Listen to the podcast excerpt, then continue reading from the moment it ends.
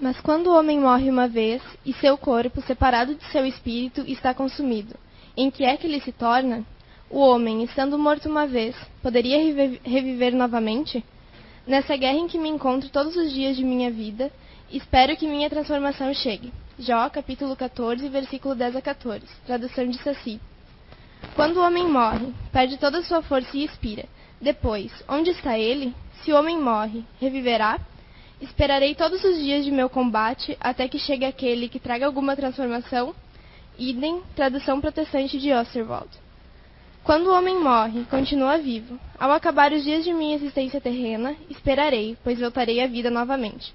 Idem, versão da Igreja Grega. O princípio da pluralidade das existências está demonstrado claramente nessas três versões. Não se pode supor que já quisesse falar da regeneração pela água do batismo, pois ainda não o conhecia.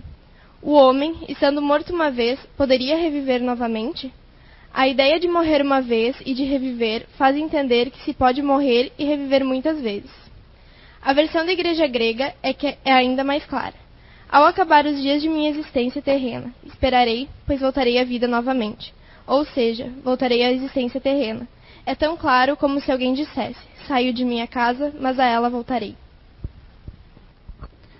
Boa tarde a todos. Sejam todos bem-vindos que estão aqui, os que estão em casa nos assistindo.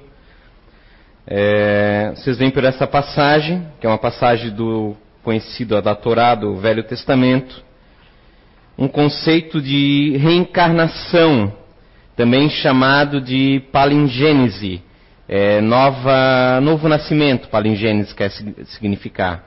Diferentemente da ressurreição, a reencarnação é o retorno à carne, o retorno numa nova vida, num novo corpo físico. Enquanto a ressurreição, ela tem como base o retorno ao mesmo corpo que eh, anteriormente tínhamos, o que a ciência já nos demonstrou há muito tempo, né, é ser impossível devido à decomposição do corpo é, de carne.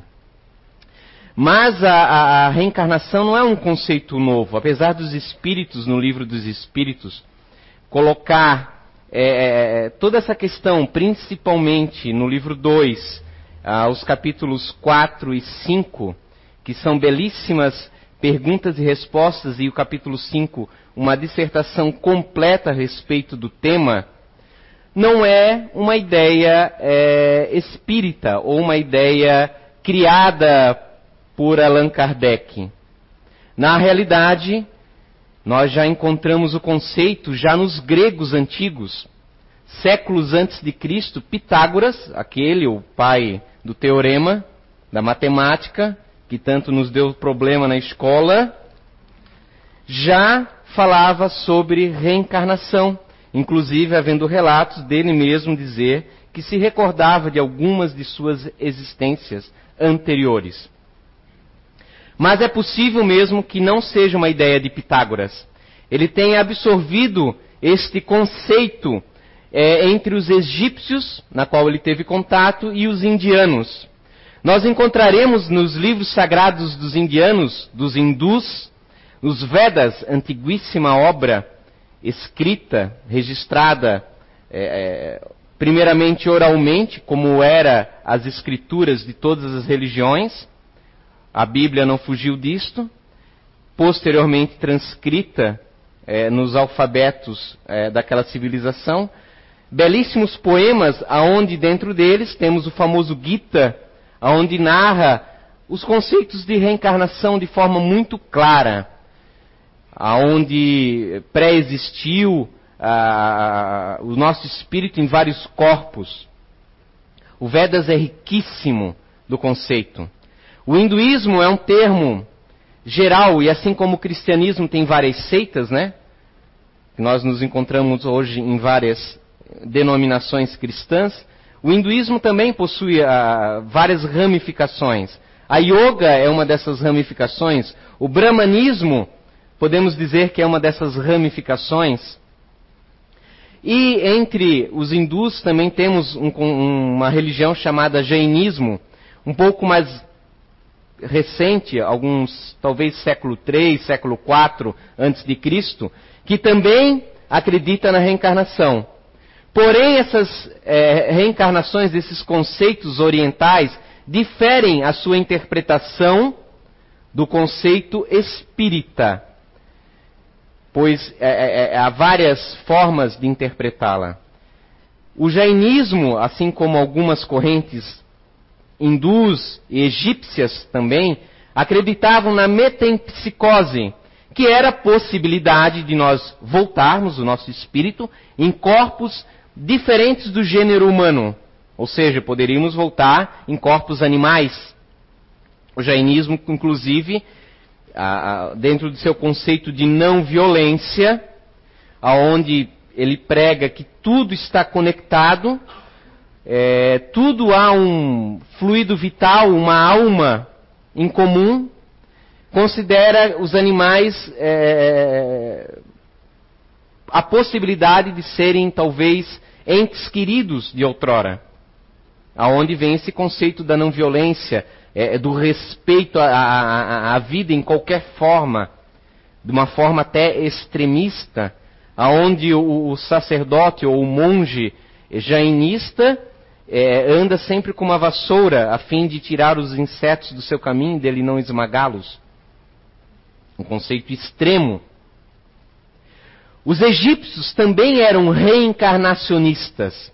O papiro de Anana, mais ou menos por volta de 1200, 1300 anos antes de Cristo, é muito claro.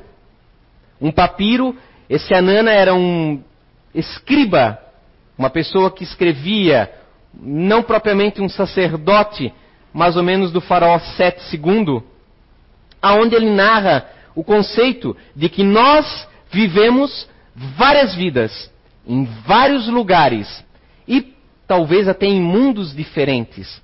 Coincidentemente, mais de três mil anos depois, Kardec pergunta aos espíritos, e na questão 172, 174 e 177, os espíritos narram, sim, vocês tiveram muitas vidas, em muitos lugares, possivelmente, e é possível terem vivido em mundos diferentes. Porém, deixa muito claro, esses mundos são semelhantes ao grau moral deste que nos encontramos. Então não há. É como mais ou menos numa tosca analogia, uma criança mudar da terceira A para a terceira B, ou do matutino para o vespertino, por necessidades, de repente de convívios diferentes, de uma professora diferente, de... mas a matéria é a mesma que ele deve cumprir ao final do seu estudo. Então há sim a possibilidade, conforme o livro dos Espíritos, de é, é estarmos tendo às vezes um, uma primeira vivência no planeta Terra.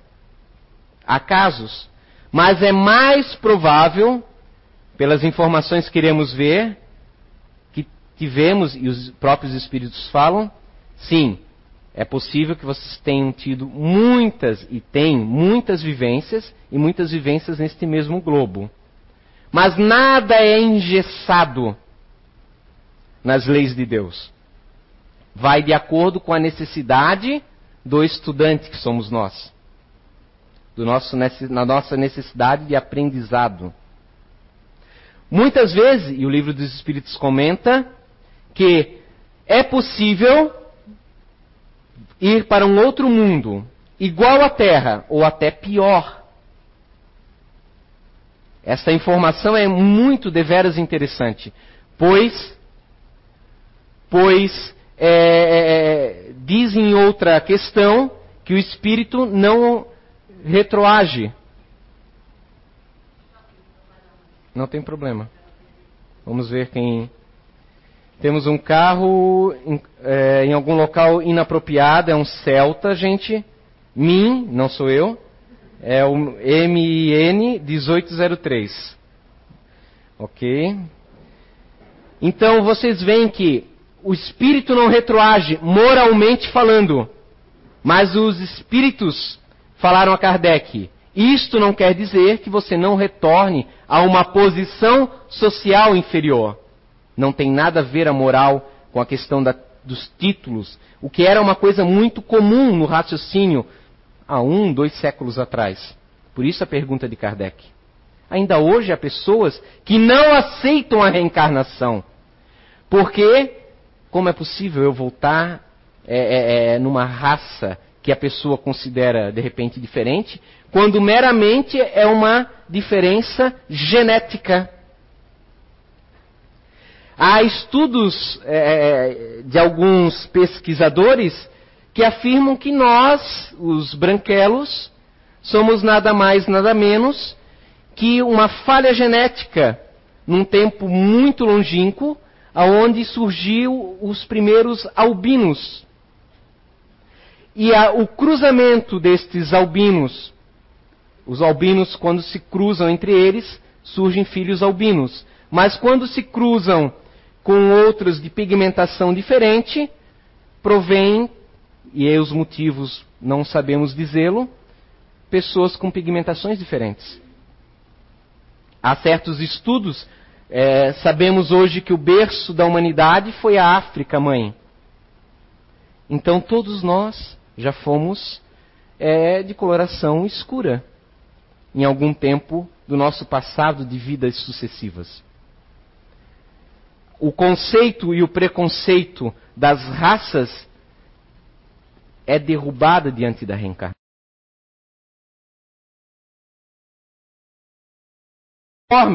E ainda mais, comenta, há quase 3 mil anos atrás, que pode acontecer de através de sonhos ou circunstâncias especiais a lembrança dessas vidas ou de uma vida, ou de um determinado acontecimento, o déjà vu.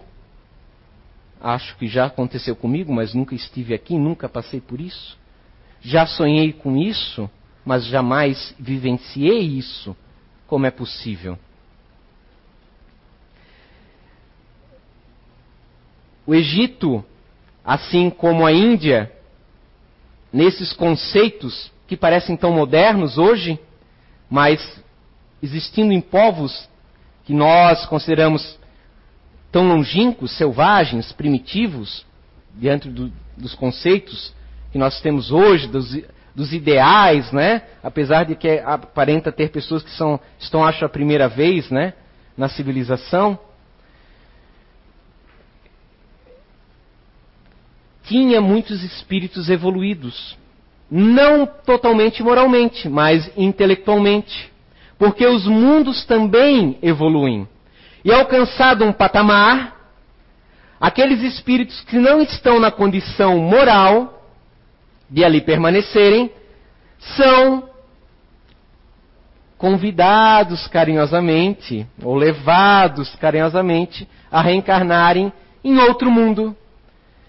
E há muitos e muitos milênios atrás, um grupamento de espíritos intelectualmente já desenvolvidos, mas moralmente, não aqui falo de cruéis, de forma alguma, mas sim um, digamos hoje, o que vai ser daqui a 100 anos o nosso planeta, em termos de evolução tecnológica? Vai ser fantástico. Temos hoje, em protótipos de laboratório, metamateriais, materiais criados em laboratórios, que manipulam ondas eletromagnéticas, o som já temos material que você monta uma estrutura vazada, mas que bloqueia o som de fora e o som de dentro, um acústico eletromagnético. Possuímos metal transparente, um plástico que conduz eletricidade,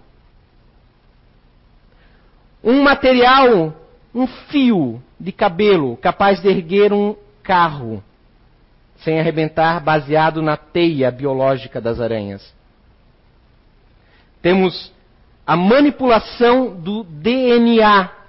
Agora, recentemente, se popularizou a técnica a um custo mínimo, aonde um laboratório de faculdade será capaz de manipular DNA, retirar genes, colocar genes, bloquear genes a clonagem, as manipulações serão inevitáveis. O caráter ético que vai envolver isso não é a questão aqui, mas a questão quais são as curas que estão por vir, desde que mereçamos. Já está aí, está nos laboratórios. É uma realidade, não é mais ficção científica. Mas este mundo avançado que nós veremos daqui a 100 anos necessitará, devido a esta necessidade, a esta obrigação ética para manipular tais conhecimentos, de espíritos de uma ordem, pelo menos vagamente, ali, pelo menos no primeiro degrau da bondade. Caso não tenhamos, teremos necessidades de sair desta escola que passará de repente de um ensino, como se diz o primeiro que era a, a creche? Como? Educação infantil. Passará a um fundamental, a Terra. Então nós teremos obrigatoriamente que voltar a um planeta infantil. E assim sucedeu-se com a Terra. Esses espíritos saíram de um planeta que alcançou um estágio evolutivo que não poderiam permanecer lá devido às implicações éticas que poderiam estar envolvidas e adentraram aqui para refazer e fundamentar uma disciplina que eles deixaram para trás, a moral. Completaram as outras, geografia, história, matemática, mas a moral eles repetiram. Nessa nossa analogia tosca, quando repetimos uma disciplina, temos que fazer todas as outras, infelizmente. Mas, como sabiam muito bem as outras disciplinas, nós, de repente, que não estávamos nessa pleiade, ainda na nossa pouca consciência de si mesmo, fomos favorecidos por esses irmãos mais velhos que aí nos orientaram. Não tínhamos antigamente, não sei se hoje existe ainda, um monitor. O aluno, de repente, é, é mais bem destacado, orientando os que não estão no mesmo nível de desenvolvimento. Um sistema de fraternidade universal. Pois bem, isso aconteceu. A reencarnação ela é algo muito abrangente, com muita lógica, muito interessante. E aí nós vamos pensar ainda nas religiões do Ocidente. Os gregos, então, possuíam um conceito de reencarnação através de Pitágoras, vindo dos hindus, vindo dos egípcios, dos persas. O judaísmo, que é a base, o início da Torá, do Velho Testamento, que vai dar origem ao cristianismo, pois Jesus era judeu, é também reencarnacionista. Porém, a reencarnação, como nos tempos de outrora, naquela época, era um ensinamento extremamente esotérico, fechado aos iniciados.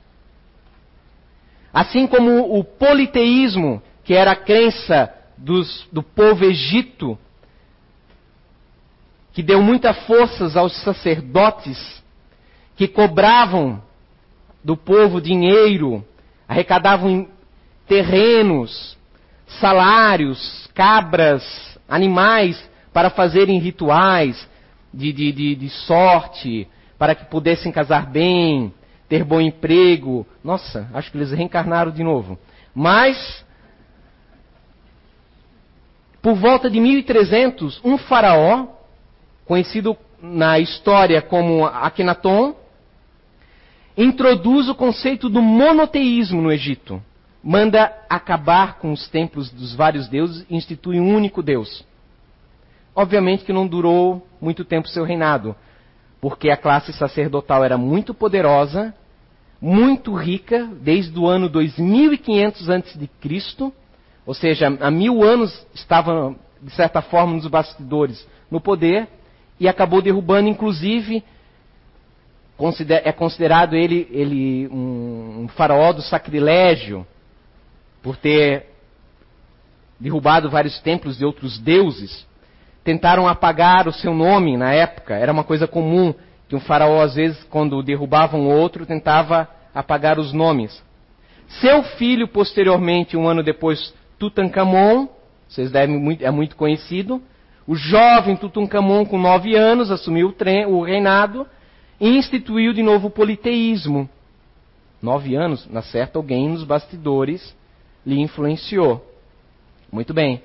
Da mesma forma, é interessante aqui colocar nesse parênteses, Siddhartha Gautama, o Buda, o budismo também é reencarnacionista, aonde diz que a roda das sucessões das, da vida só pode ser terminada, ou seja, a necessidade do ser humano de renascer nos corpos, de aprender aqui nesta terra, só pode, ele só pode se libertar chegando à perfeição, muito semelhante ao que os espíritos falam no livro dos espíritos. Acrescentando que o que para nós é perfeição é muito relativo a outros níveis acima do que nós consigamos imaginar. Siddhartha Gautama também, quando começou o budismo, ele bateu de frente com os Brahmanes, que eram uma das seitas hindus que estavam dominando na época. Interessante. Aí temos, vemos sucessivas corrupções da mensagem de Deus, né? pela ganância humana. Mas voltamos ao nosso, nosso tema, que é a reencarnação, a palingênese. O judaísmo também acredita então na reencarnação. Vocês viram um trechinho, um trechinho do Velho Testamento que fala de forma explícita sobre a necessidade de retornar à vida. A Cabala, que ficou muito na moda com a Madonna, é muito clara no conceito da reencarnação. A Cabala é a seita esotérica do judaísmo.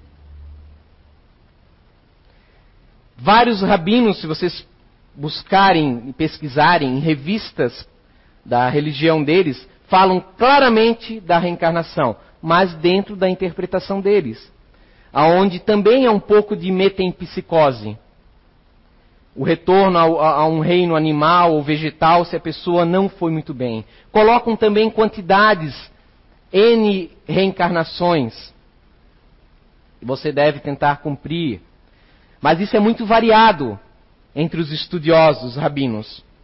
Há aqueles já que estão muito à frente desses conceitos que nós vemos que são muito, muito tempo lá atrás, vindo lá do Egito. E se vocês lembrarem de Moisés, que é o patriarca do judaísmo, com Abraão, né, anteriormente, Moisés estava no Egito. Muito próximo do período de Akenaton.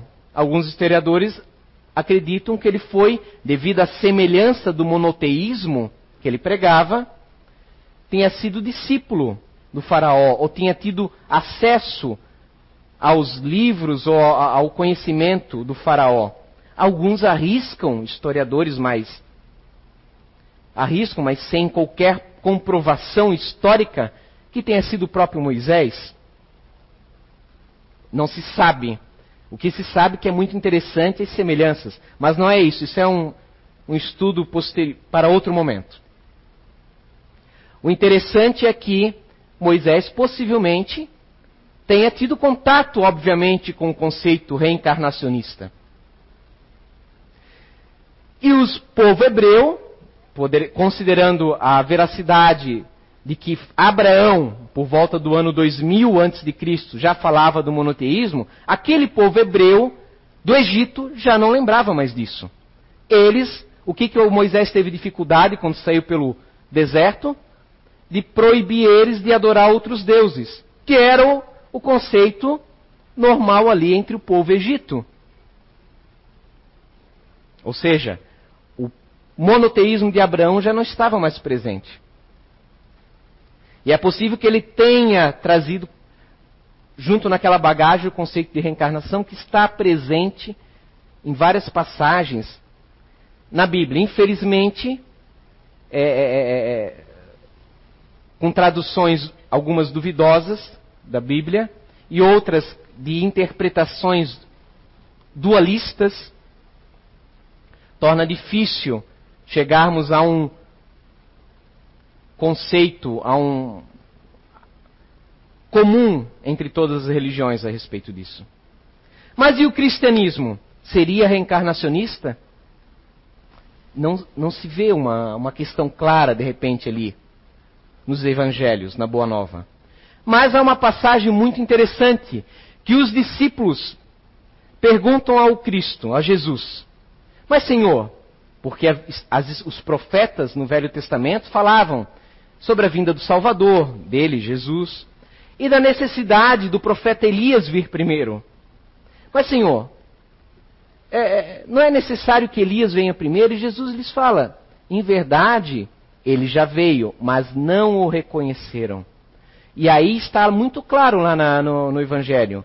Então os apóstolos compreenderam que ele se referia a João Batista. Mas como é que João Batista era Elias profeta desencarnado séculos antes. Obviamente que os que não são partidários da reencarnação tentam colocar simbologias. Do meu ponto de vista, eu vejo claramente o conceito da palingênese ali presente. Se, é um quebra-cabeça que nós temos que fazer. Quando buscamos uma outra passagem que Nicodemos, um judeu, mestre, pergunta a Jesus em determinado momento: Mas, Senhor, como é possível que Jesus tenha falado algo? Como é possível nascer de novo? É possível eu, adulto, velho, retornar ao ventre de minha mãe? Não te espantes com o que eu estou dizendo. É necessário nascer da água e do espírito para novamente, né, para entrar no reino do céu. É preciso nascer de novo, novamente. Um conceito extremamente reencarnacionista. A água, nós temos que sempre ver o contexto da época. A água é um elemento que em séculos atrás, desde o esoterismo antigo, é considerado como um elemento é, que dá origem à vida. Se não me falha a memória, na Gênesis, quando está lá sobre a criação do mundo, eu acredito, e aí agora eu não, não li para ter absoluta certeza, minha memória está falha, que Deus separa as águas, as que estão em cima e as que estão embaixo. Creio que é bem esse termo que ele usa na Gênesis. Ou seja, a água ali representa o elemento primordial que dá origem o quê? a toda a matéria conhecida dá origem às águas, dá origem aos céus. Ou seja, é preciso, na minha interpretação pequena, dentro do, do, que eu imagino, é preciso nascer da água, é preciso nascer do elemento, é preciso nascer do corpo e do espírito. Um espírito no novo corpo. É uma interpretação. Mas é preciso que vocês saibam que há isso. Então a reencarnação está presente em várias religiões ao longo da história da humanidade. Não é algo novo. Mais da metade do planeta é reencarnacionista. Indianos, 1 bilhão e 300 milhões de habitantes. Chineses, dentro da interpretação deles. Budistas, sem um, um, um país específico, estando presentes também na China, Japão, Tibete, Brasil, são reencarnacionistas. E, inclusive, drusos, vivendo na Síria e Líbano, mais ou menos no século já de Cristo, século XII, são povos reencarnacionistas, com uma interpretação própria deles. Isso que nós temos que entender. Mas a essência está ali, permanece. Eles acreditam que quando um druso morre, outro reencarna, porque aquele espírito que morreu automaticamente reencarna no novo corpo. Para eles, ao, ao contrário de nós, não acreditam que haja algo entre uma vida e outra. Mas nós sabemos, pela pesquisa, pela, pela fenomenologia espírita, que há algo.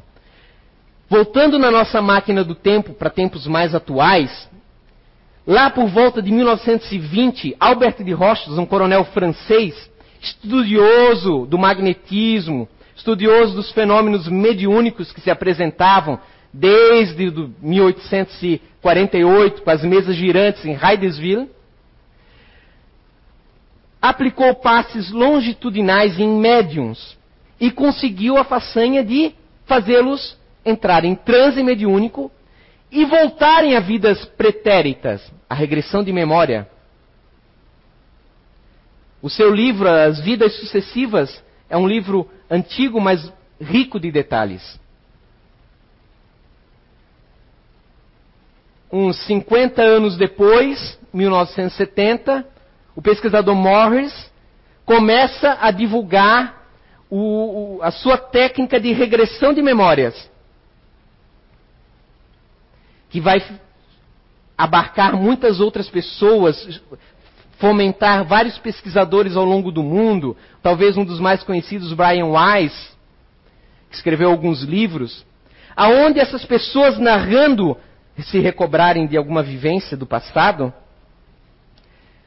é, até então poderia ser imaginativo, mas quando buscado nos fatos, nas documentações históricas, às vezes vivências de 1200 anos atrás, 500 anos atrás, com detalhamentos que uma pessoa cotidiana não poderia saber sobre a vida privada daquela época, se mostram muito verossímeis.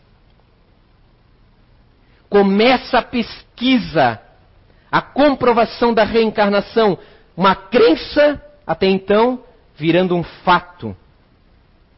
Temos então pesquisadores que começam a seguir uma nova linha, lembrando do papiro de Ananda falando dos sonhos, de momentos que se recorda de vivências. Pesquisadores como Ian Stevenson, esse americano na Universidade da Virgínia, e os, depois do seu desencarne, o seu sucessor, Jim Tucker, começam a pesquisar e catalogar crianças que lembram de vidas passadas. Banerjee, no Oriente, começa a pesquisar também milhares. No Brasil, Dr. Hernani Guimarães Andrade, inclusive, contribui com dois casos que estão presentes no, no livro de Ian, os 20 casos sugestivos de reencarnação brasileiros. Filhas do famoso médium é, é, gaúcho, gaúcho não, viveu no Rio Grande do Sul, era de uma região da Tcheco, Valdomiro Lonens. Nessas é, é, 2.500 casos catalogados com dados, nós temos alguns casos que vamos mencionar rapidamente, que é interessante para nós vermos a diversidade e compreendermos, na verdade, o tema dessa palestra. Teremos ali um caso de um menino, Ryan. Ryan, novo, começou a ter sonhos e dizer que queria ir para Hollywood, para Hollywood, que era lá o lugar dele. Por fim, os pais compraram um livro de Hollywood, de figuras, de artistas, e numa dessas falou: Esse sou eu.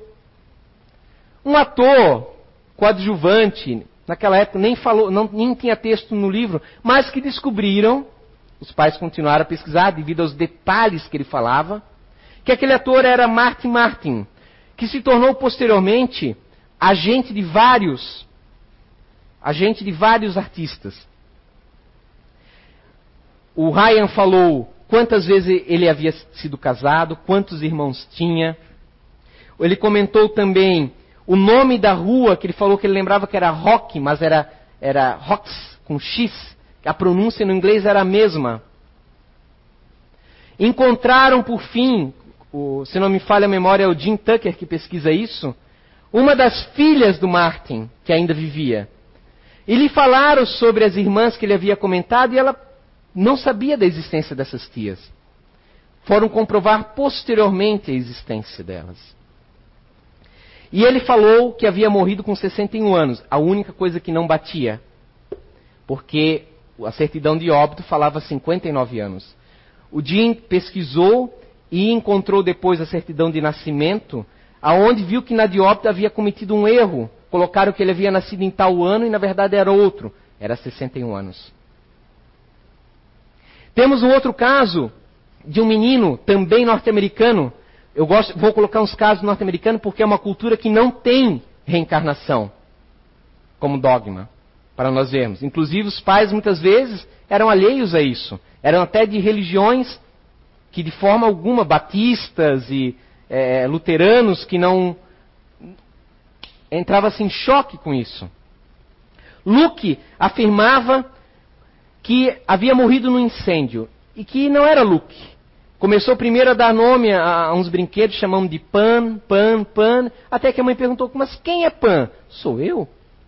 Eu era uma menina, eu tinha um cabelo preto, assim, assado, vivia em tal cidade. E a mãe foi pesquisando, entrou em contato também com os pesquisadores. Acabaram encontrando um noticiário de jornal, 1993, aonde havia ocorrido um incêndio terrível. Muitas pessoas mor morreram. E dentre aqueles havia uma Pan Robson, com 30 anos de idade, que havia saltado, morrido queimado e saltado, obviamente devido ao desespero, pela janela do prédio. O nosso menino Luke falava: Como você morreu? Queimado. E fazia o, o movimento da mão que havia saltado por uma janela. Então a mãe observou que a, a Pam, a Pamela, ela era de pigmentação escura, era negra afrodescendente, perguntou, mas perguntou para o filho sem saber como é, qual era a cor da sua pele. Ora, negra ou é? Como é que você não sabe, né? Tipo assim, indignado.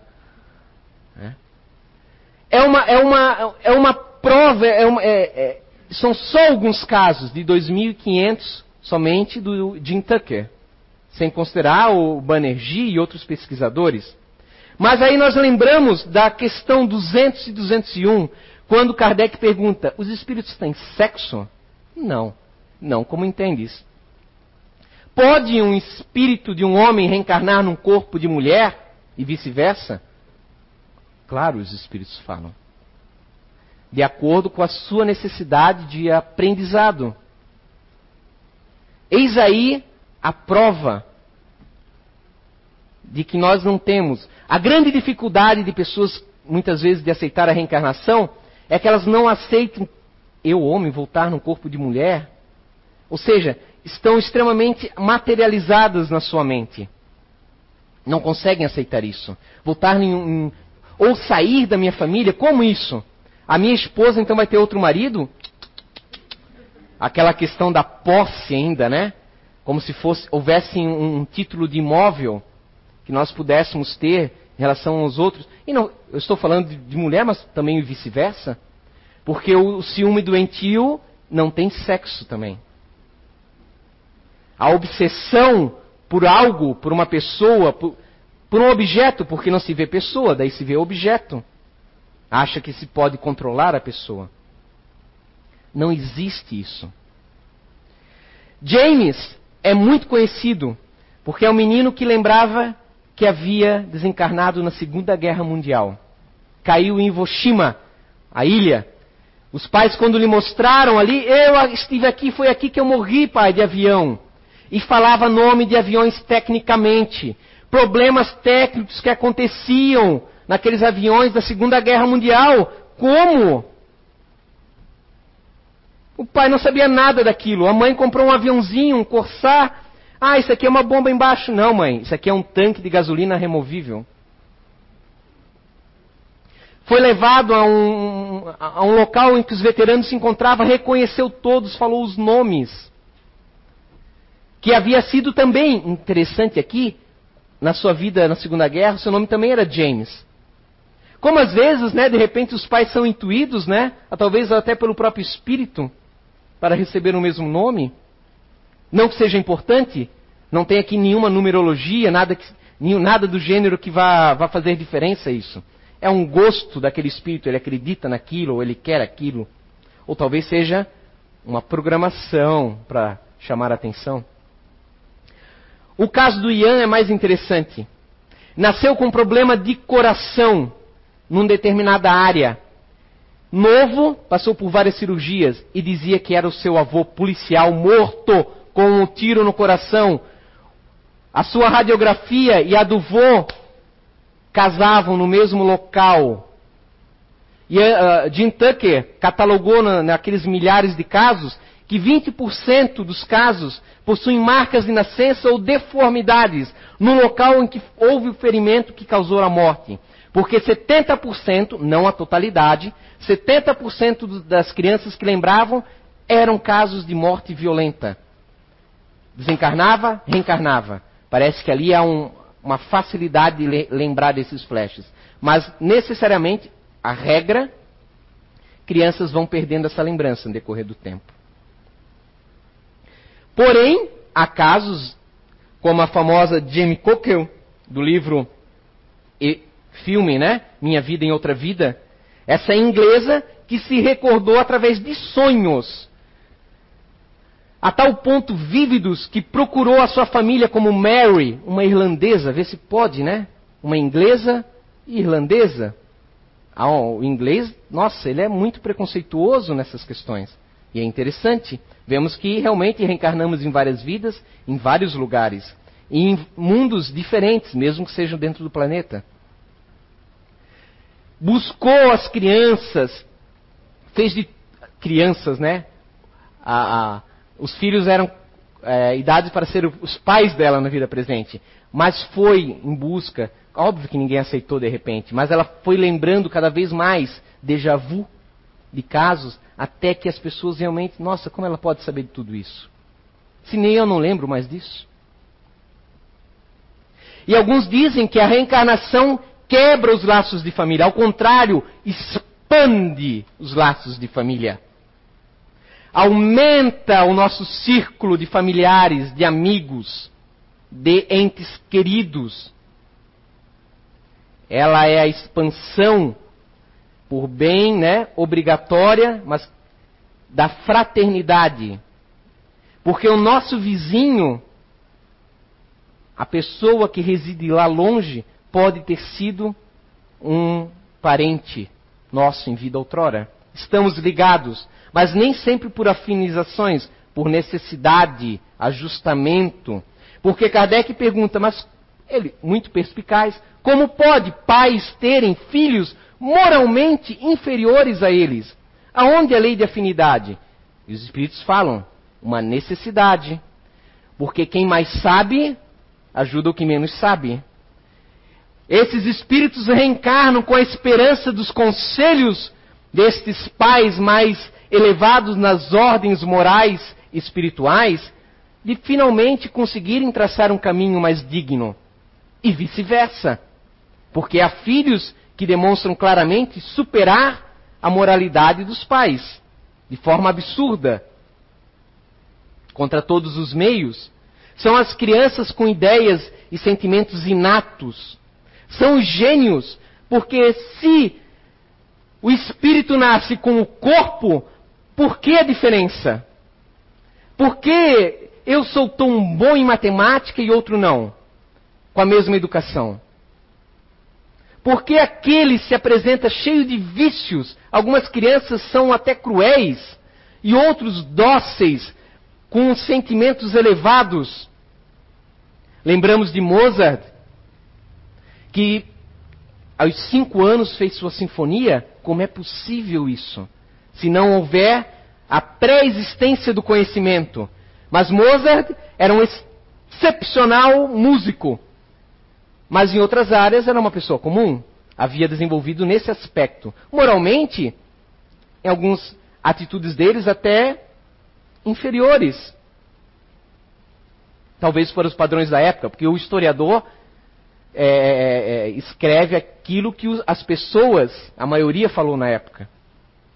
Nós temos, porém, Leonardo da Vinci, o grande gênio, que aí trabalhou em várias áreas com um conhecimento elevado em várias áreas, um gênio. Nos tempos modernos, no começo do século passado, temos William James Sillis, se não me falha a memória. Não é o William James, grande psicólogo de Harvard, mas um excepcional gênio, com conhecimento em todas as áreas. Porém, ao chegar à fase adulta, resolveu se enclausurar em si mesmo e não teve uma grande repercussão no mundo. Da onde é usada até hoje para dizer que a superdotação, a superinteligência, não é, é, é, é, é condição é, é, única para que a pessoa seja feliz ou tenha sucesso na vida. Porém, nos tempos atuais, agora vivendo entre nós, temos um norte-americano chamado Gregory Robert Smith. Esse jovenzinho, aos dois meses começou a falar. Aos dois anos, corrigia a gramática dos pais. Com dois anos também, disse que não ia mais comer McDonald's, se tornou vegetariano. Aos cinco anos, já sabia toda a matéria fundamental. Ah, por por volta dos seus quatro anos, um pouquinho antes, já via os noticiários quando via crianças pelo mundo passando fome, diz: Pai, não pode, nós temos que fazer alguma coisa por essas crianças. Fundou uma ONG que é, está presente em vários países, inclusive no Brasil, de amparo às crianças. Foi indicado três vezes, ainda na sua infância e pré-adolescência, ao Prêmio Nobel da Paz perdeu por pouco. Ao, por volta dos seus 14 anos, é, se formou em, na faculdade com mestrados. Ele tem a pretensão de dominar várias áreas e, por fim, diz ele que deseja ser presidente dos Estados Unidos, que, como presidente, no conceito dele, poderá ajudar muitas crianças pelo mundo. Deve hoje estar com volta dos seus 24, 25 anos. Vamos ver, com 35 ele pode se candidatar, né? Então, é, é, como explicar essas diferenças sem a reencarnação? Sem a reencarnação, teríamos que dizer que Deus dá privilégios a uns e a outros não. Que Ele favorece você, mas ao outro não. Que você nasce em berço esplêndido, e aquele que está lá na Etiópia, sem condições de estudar, morrendo de fome, muitas vezes se envolvendo naquelas guerrilhas com armas em mão, matando as pessoas para sobreviver, empurrado por essas gangues desumanas. Como é aquele? Qual vai ser a sorte dele quando desencarnar? O inferno eterno? Como isso? Ou terá ele então o céu? Mas como isso também? Eu passei a minha vida toda me esforçando, sacrificando certos prazeres mundanos para me aperfeiçoar, e aquele que nada fez terá a mesma recompensa? Mas que recompensa é essa? Será que é um céu com mel, né? e leite à vontade para tomarmos e a, a, as minhas concubinas lá a, lá vão ter? É uma visão materialista ainda dos conceitos selvagens que temos. Não. A grande condição está, para finalizarmos, na parábola. Aquela em que o jovem íntegro, que cumpre todas as leis, não de forma hipócrita, ele acredita naquilo, que ele está seguindo a lei, está tentando se reformar, ser bom, tem um emprego justo para o seu ganha-pão, vive do necessário, o restante ajuda os necessitados, tem obras, projetos grandiosos de auxílio social. Segue a linha, se esforça, se cobra, e Jesus lhe dá, conhecendo no íntimo, para nos deixar a lição da humildade. Larga tudo, meu filho, e segue-me. E ele não foi capaz porque estava apegado ao seu status de ser bom. Nós ainda estamos apegados ao status de ser bom. A reencarnação não nos entrou nas entranhas da alma. não nos move verdadeiramente. Nós ainda cambaleamos entre os desejos da, dos nossos instintos antigos, milenares, porque o Espírito está lá no livro dos Espíritos. Ele surge, primeiramente, numa infância espiritual, através, seguindo seus instintos. A consciência de si mesmo é quase nula.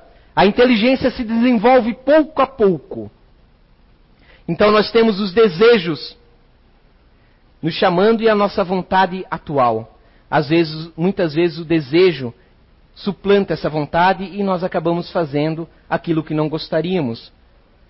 Sentimos prazer ainda nesses desejos. Faz parte da condição que temos. É normal e não podemos cair numa prostração ou numa neurose. Eu sou ruim, eu sou mal. Não. Maldade e bondade são atos relativos do estágio que nos encontramos. O esforço é necessário. Quando nós tivermos a vontade firme, que nós não temos ainda, quando ela for firme e real, de que eu quero isso para mim, o desejo vai surgir na mente, por causa do nível que nós nos encontramos. É o desejo nosso e casado com ideias que vêm de fora, mas através das nossas conexões, do que nós ainda desejamos. Quando essa vontade for real, ela vai suplantar os nossos desejos, as nossas fraquezas. Quando nós estudarmos e nos fortalecermos realmente do que, que é a vida, do que, que é, por que estamos aqui, nós vamos superar todos os males que nos afligem. Porque a vida, o planeta Terra, é uma escola ainda abençoada, mas uma escola de dores para o nosso aprendizado. Mas o sofrimento como Siddhartha Gautama dizia, somos nós que causamos. Porque eu sinto inveja dela e eu sofro porque eu não tenho o que ela tem. Isso não é a vida que nos coloca. Somos nós, através dessas emoções ainda que estão presentes em nós, que nos causam. Quando eu sou egoísta, que eu não partilho o que eu tenho, e aí eu acabo recebendo em troca o isolamento das outras pessoas, eu sofro. Porque eu não descobri ainda, eu não percebi plenamente, eu sei, mas eu não sinto ainda que a caridade é o que vai nos conduzir ao bem maior, à superação do ego, que vai nos evitar todos os males na vida, purificar a mente e nos levar ao bem comum. Muito obrigado a todos e uma ótima semana.